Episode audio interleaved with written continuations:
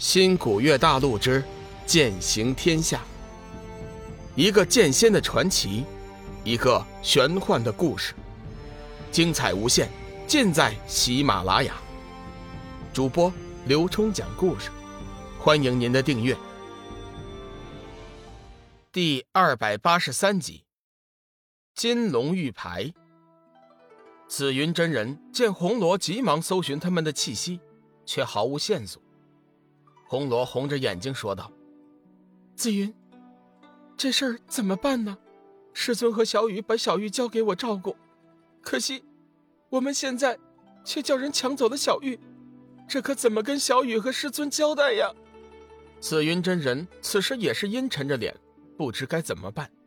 想了一下，红罗，事情已经发生了，对方的修为你也见了，我们根本无法出手。我看当务之急，还是尽快赶回去，和小雨师尊会合，将这里发生的事情原原本本的告诉他们，看他们有没有什么办法。紫云真人始终想不明白，天涯海阁的人怎么会注意到小玉？这事儿实在是太过奇怪了。红罗虽然觉得没有脸面去见龙宇，但是现在确实没有更好的办法。只好点头答应。哎，好吧，如今只好先回去报信了。龙宇三人等了几天，没想到却是只见到了紫云和红罗。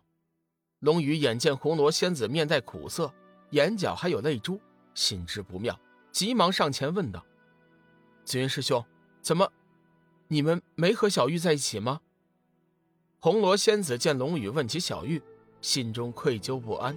一副欲言又止的样子，张了张嘴巴，却不知道该怎么说了。紫云真人叹息一声，上前说道：“哎，还是我来说吧。”停了一下，紫云真人说：“师尊，小雨，我和红罗有负你们的重托，我们没能照顾好小玉。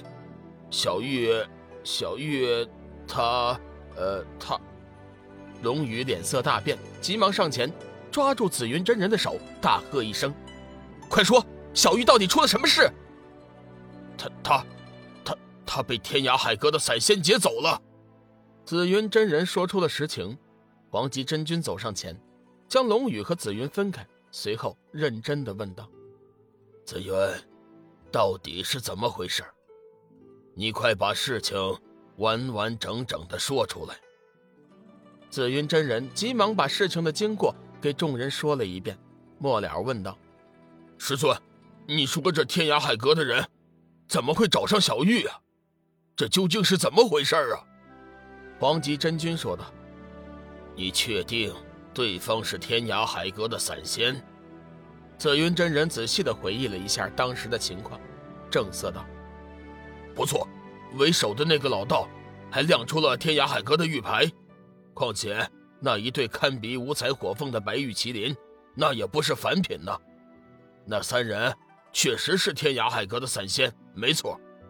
龙宇尽量让自己的心情平静下来，努力的回想，自己和小玉似乎从来没有接触过天涯海阁的散仙，为什么会有散仙找上门来？就上次在灵海冒充散仙，那也是自个儿和紫云真人做的。不干小玉什么事情？黄极真君突然问道：“紫云，你先前说那散仙一直在说，他们是奉了上面的命令才出来的。”红罗仙子接过话题：“嗯，不错，他们一开始的态度极为傲慢，说是奉了上面的命令前来办事的，叫我们不要多管闲事。”停了一下。红罗仙子突然一惊：“上面，他们说的是上面，莫非是仙界？”红罗仙子被自己的猜测吓得大惊。问题是，能让散仙办事的上面，除了仙界，哪里还有别人呢？得到红罗的提醒之后，龙宇猛然醒悟：这根本就不是小玉得罪了天涯海阁的人，一切都是幻月惹的祸。志远此时也明白了其中的原委，张口大骂：“都是一些什么东西？仙人居然也能做出如此卑鄙的事情，老大，你说现在我们该怎么办？干脆现在就去找天涯海阁，咱们要人去。龙宇的双目微微发红，恨声说道：“天涯海阁，从今天起，我与你势不两立。”红罗仙子还是有点不太明白，师尊，为什么仙人会指使天涯海阁带走小玉啊？这究竟是怎么回事啊？黄极真君叹息一声：“哎，说来……”全是幻月仙剑惹的祸事。之前我们先后见到了两名仙人，他们已经从玄冥子那儿得到了斩日仙剑，说是三界即将面临大难，需要幻月斩日双剑合璧方能解救。为此，小雨和志远还同两名仙人打过了一场。黄极真君用简短的语言，将先前的事情给两人讲了一遍。随后，红罗仙子恨声道：“小雨，我们不如现在就去找天涯海阁，将小玉救回来。”红罗仙子始终觉得这件事情上对不起龙宇，明白了整件事情的始末后，主动提出要去天涯海阁。志远突然想到了一个问题：可是我们怎么样？才能进入天涯海阁呢？一直以来，修真界的人都在苦苦寻找天涯海阁的入口，但是万年的时间过去了，依然是一无所获呀。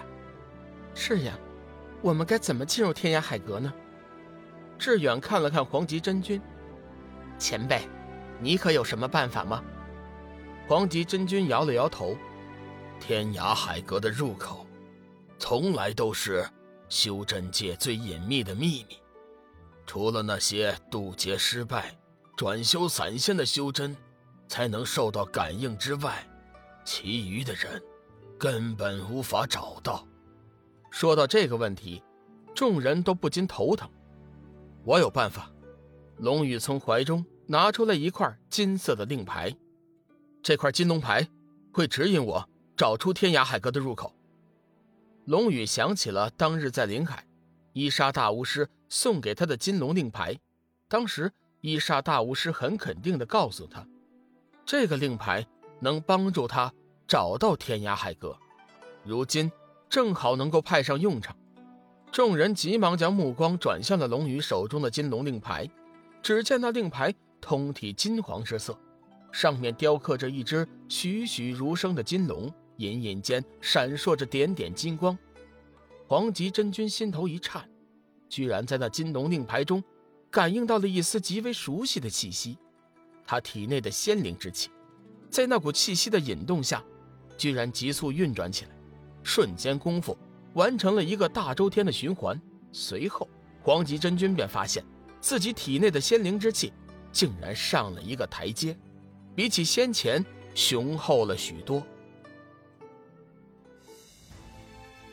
本集已经播讲完毕，感谢您的收听，下集精彩继续。